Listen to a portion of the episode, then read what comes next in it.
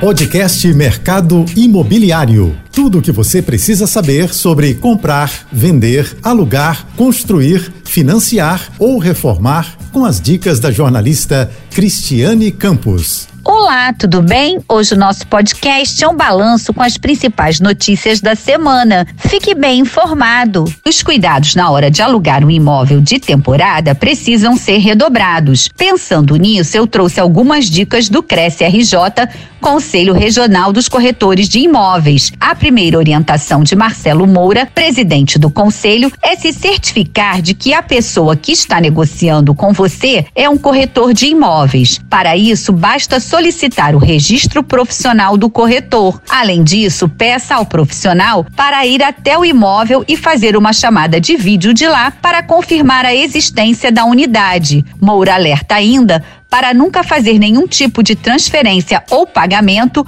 antes de ter todas as certezas.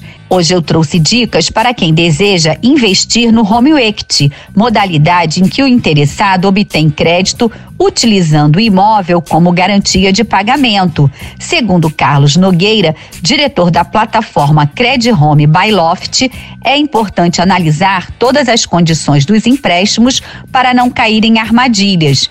Ele recomenda verificar o SET, custo efetivo total, que é a soma das taxas de juros, o IOF, imposto sobre operação financeira, os seguros e demais despesas do contrato. Além disso, vale conferir se as parcelas cabem no bolso e observar os pré-requisitos.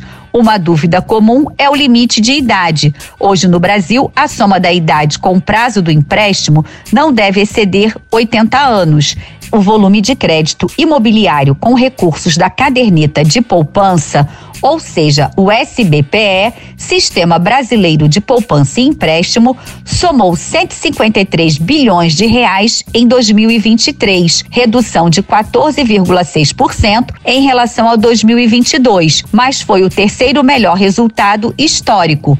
Os dados são da ABCIP, a Associação Brasileira das Entidades de Crédito Imobiliário e Poupança. Segundo a associação, em 2023 foram financiados quase 500 mil imóveis com recursos da poupança, resultado 29,9% inferior a 2022. A expectativa da ABCIP é de recuperação ao longo de 2024, na medida do ritmo da queda da taxa Selic, da tendência de crescimento do emprego e da renda dos trabalhadores, o que poderá ampliar o número de potenciais mutuários. Quem está de olho em uma oportunidade de qualificação e de networking, a dica de hoje é se programar para o 98º ENIC, Encontro Nacional da Indústria da Construção.